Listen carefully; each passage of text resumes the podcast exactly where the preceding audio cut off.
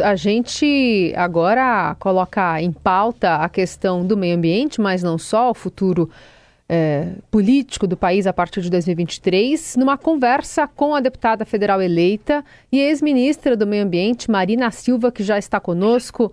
Deputada, muito prazer em tê-la conosco. Bom dia. Bom dia, bom dia para todos os ouvintes que estão nos acompanhando nesse momento. Bom, a gente estava falando aqui da área internacional, mas é uma questão eleitoral aqui dos Estados Unidos.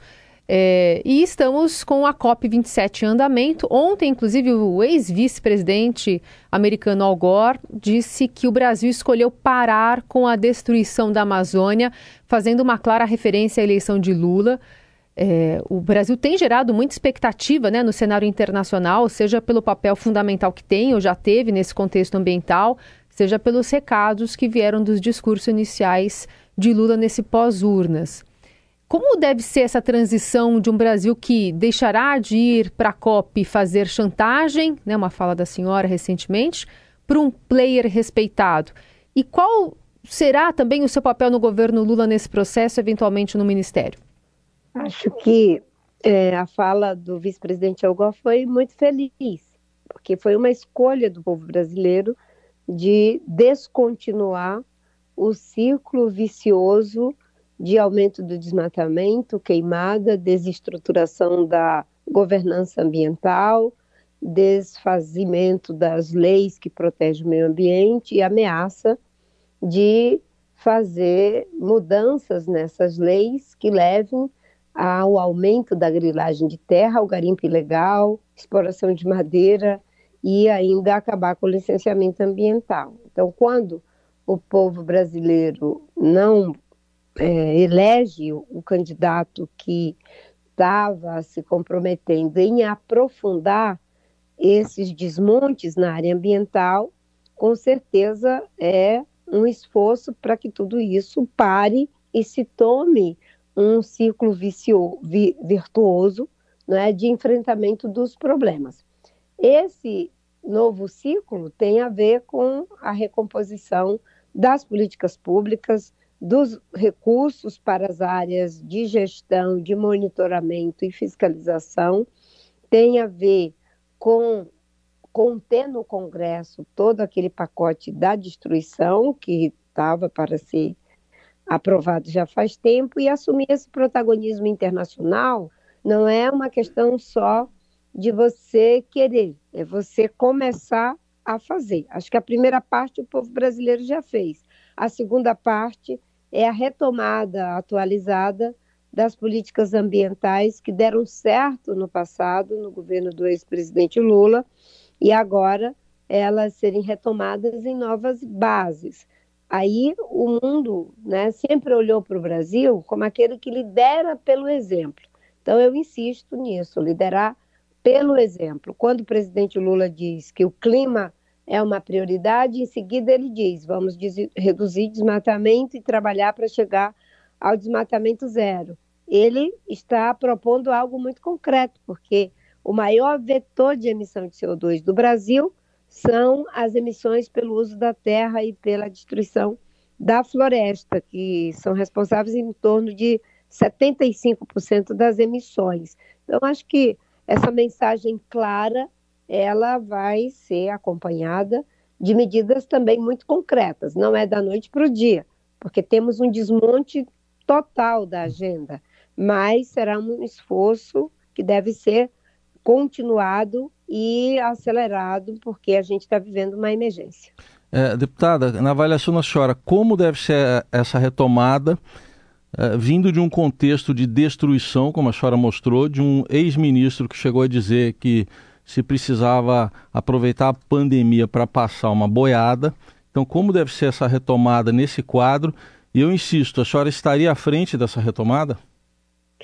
Olha, eu já dei uma grande contribuição, né? Quando apresentei aquele conjunto de propostas no dia 12 de setembro, que vocês muito bem acompanharam, são mais de 20 propostas, e ali as diretrizes programáticas para a política ambiental brasileira, de que será uma política ambiental transversal, que o próprio presidente Lula fez questão de assumir como dele, a questão de fortalecer o Sistema Nacional de Meio Ambiente, que foi mais do que enfraquecido, foi praticamente destruído, de trabalhar na agenda de controle e participação da sociedade, que é a retomada do IBAMA, dos conselhos, a participação da sociedade com transparência e, inclusive, sem sonegar os dados. Vocês mesmos sabem o esforço que o governo fazia para esconder dados de desmatamento, de fiscalização, de tudo. E o investimento em desenvolvimento sustentável, porque não basta você tirar o que não pode, você tem que colocar algo no lugar. Se você diz que a agricultura não pode ser predatória, ela deve ser sustentável, qual é o espaço de transição para isso acontecer? Porque a coisa não é mágica, você tem que ter os investimentos e os agricultores precisam de transitar para esse novo lugar. Eu costumo dizer que é, a agricultura brasileira, o agronegócio, ele tem os dois extremos.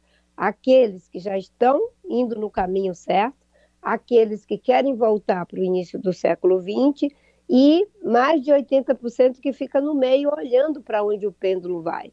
Na hora que você cria os meios para que o pêndulo vá na direção da sustentabilidade, a maioria das pessoas querem ir para o lugar certo. O problema é que fica essa postura de sempre vai para lá e vai para cá. Então, no caso daquelas propostas, já é uma grande contribuição. Quanto à equipe do governo, a, o presidente vai tomar a decisão de quem ele acha que são os melhores quadros para compor a sua equipe. E uhum. todos nós que apoiamos né, temos que é, evitar criar constrangimentos para o presidente. É, deputada, que posição deve assumir o PSOL e a Rede Sustentabilidade nesse futuro governo Lula? Né? O, o, deputado eleito Guilherme Boulos, presidente também do PSOL Juliano Medeiros, deve integrar a equipe de transição do governo Lula, os nomes estão aí para sair, mas o PSOL dizia antes da eleição que apoiaria o PT contra Bolsonaro e que partido poderia fazer oposição depois, né? ou não haveria um apoio automático. Qual deve ser a posição da rede e como conciliar, por exemplo, nomes como Boulos e Meirelles fora do palanque? Olha, eu acho que a gente tem que pegar a lógica que eu achei que foi correta e muito necessária, sem o que a gente não teria ganho a eleição, que é a lógica da frente ampla. O espírito da frente ampla não pode ser só para ganhar a eleição. O espírito da frente ampla ele vai ser também para conseguir maioria no Congresso, para as contribuições que virão nos diferentes setores.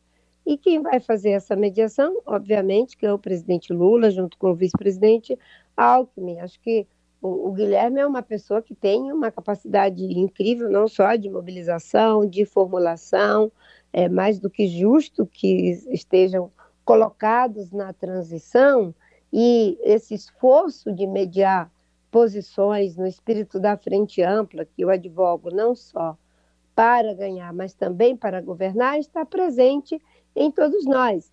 Obviamente que está numa frente ampla não significa concordar com tudo. A gente não precisa concordar com tudo para poder estar juntos. E essa eleição mostrou isso, foi muito importante né, que a Simone Tebet viesse com as propostas dela no segundo turno, que o PDT viesse com suas propostas, e mais do que isso, a sociedade acabou fazendo um movimento em que ela mesma começou a ancorar suas expectativas de futuro na candidatura do ex-presidente Lula. Então, acho que da parte de todos, né, da rede, do PSOL, é o espírito de que a gente está vivendo uma emergência. Ela é na educação, na saúde, no meio ambiente, na própria emergência democrática, porque você vê, houve uma vitória, mas há um grupo que insiste em desrespeitar a Constituição, em não querer reconhecer a vontade soberana do povo brasileiro e mantém manifestações o tempo todo tensionando num olhar de confronto mesmo com a estabilidade democrática. Então, acho que todos nós que participamos, eu posso falar pela rede, obviamente, mas é o que eu sinto. É um espírito de reconstrução do Brasil, inclusive de uma reconstrução né, das próprias relações políticas. Eu insisto uhum. na criação desse novo ecossistema político, aonde a diversidade política também seja necessária e seja suplementar. Se a gente já descobriu que a diversidade biológica, social, econômica, cultural, ela é importante, a diversidade política também. E é nessa diversidade que haveremos de construir a unidade, consensos progressivos, projetos comuns, mesmo salvaguardando nossas respectivas diferenças. Uh, tem outro, outro assunto que é caro a senhora aí, que, embora a senhora não esteja ligada diretamente quando esteve no Ministério, que é a política indigenista, que, é, simplesmente não existe nesse governo, que a gente está vendo o encerramento dele. É, como é que a senhora acha que isso vai ser conduzido? O próprio presidente eleito já falou que vai criar um Ministério dos Povos Originários. Como é que a senhora defende que isso seja conduzido no novo governo? Acho que a condução já está dada pelo presidente Lula. Ele apresentou essa proposta da criação de um ministério para os povos indígenas, a necessidade de uma reparação histórica, talvez de todos os segmentos da sociedade, eles é que se encontram em situação de maior vulnerabilidade, a só ver a violência. No governo Bolsonaro foram assassinados mais de 400 indígenas, foram assassinados é, 71 ambientalistas. Infelizmente, isso não não chega né, no conjunto da sociedade, uhum. como foi o caso lamentável, deplorável do Bruno e do Dom Felipe, mas foram 400 indígenas que foram assassinados. Então, é um segmento muito vulnerável, que ficou mais vulnerável ainda no governo Bolsonaro.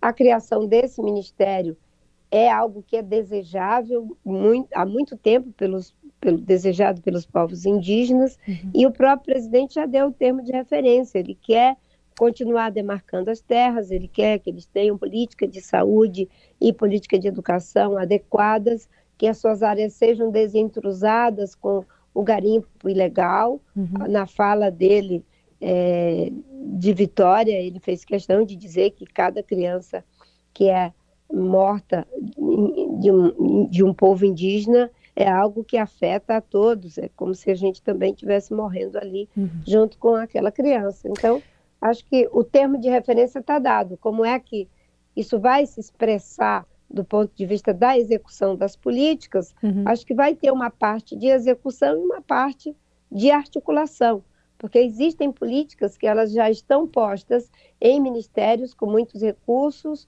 humanos e financeiros e capacidade é, de implementação, como saúde, é, o Ministério da Saúde, Educação, Ministério da Educação. Talvez um papel de articulação porque você não tem como trazer para dentro do ministério, não é um universo é, que é o conjunto das ações. Por isso que é uma política também transversal. Sim. Mas uma parte de execução, com certeza, vai estar muito forte nesse ministério. Acho que foi muito acertado fazer essa sinalização de reparação política, simbólica, histórica. Deputada, a gente está indo para a reta final aqui da entrevista. Queria ainda é, abordar no escopo da Câmara Federal, ainda que no governo Lula a gente tem esse compromisso da área ambiental, o governo vai ter que negociar muito com o Congresso, que deu essa guinada direita. Em São Paulo, a gente tem, por exemplo, o deputado Ricardo Salles, ex-ministro do Meio Ambiente de Bolsonaro, enfim, e muito votado. Como é que deve ser é, possível atuar dentro desse parlamento para levar essas pautas, não só ambientais à frente? Né? Como deputada, tem a questão da agenda de costumes de direita, por exemplo, o óleo de cannabis no SUS, armas. Como é que a senhora, uma cristã evangélica da Assembleia de Deus, deve se posicionar, por exemplo, sobre esses assuntos? Olha, eu sempre me posicionei como alguém que está ali para defender os interesses do país. Foi assim quando fui senadora, foi assim como fui, quando fui ministra. Eu nunca me coloquei na cena política brasileira para fazer política para os evangélicos. Sempre me coloquei para fazer política pública para todos os cidadãos brasileiros. E é desse jeito que deve ser. Você é católico, você vai ser o deputado, a deputada, o senador, o ministro, a ministra, não é do conjunto do povo brasileiro. Existem questões que já, está, já estão sendo resolvidas pela justiça, que devem permanecer, e eu acho que se deve evitar não é, aprofundar essa ideia de que você vai fazer política pública especificamente para um setor. O que se espera do Estado é o respeito à liberdade religiosa. O que se espera do Estado é que o Estado laico faça políticas públicas sem discriminar absolutamente ninguém. quem é católico, quem é evangélico, quem é ateu, quem é judeu, quem é espírita, todas as pessoas. É desse jeito que deve ser feita a ação do Estado. Essa foi a minha prática ao longo de toda a minha vida, uhum. quando era católica, como evangélica, e obviamente que nunca neguei minha fé, nunca deixei de dizer aquilo que são, digamos assim, as minhas crenças religiosas, mas nunca fiz a instrumentalização da fé é, para a política e nem da política para a fé. Muito bem, conversamos com a deputada federal eleita ex-ministra do Meio Ambiente, Marina Silva, né, que vai estar nessa agenda também na COP27. Muito obrigada pela conversa conosco, deputada. Até a próxima. Até a próxima, muito obrigada. Um bom dia para você, para todos os que estão nos acompanhando.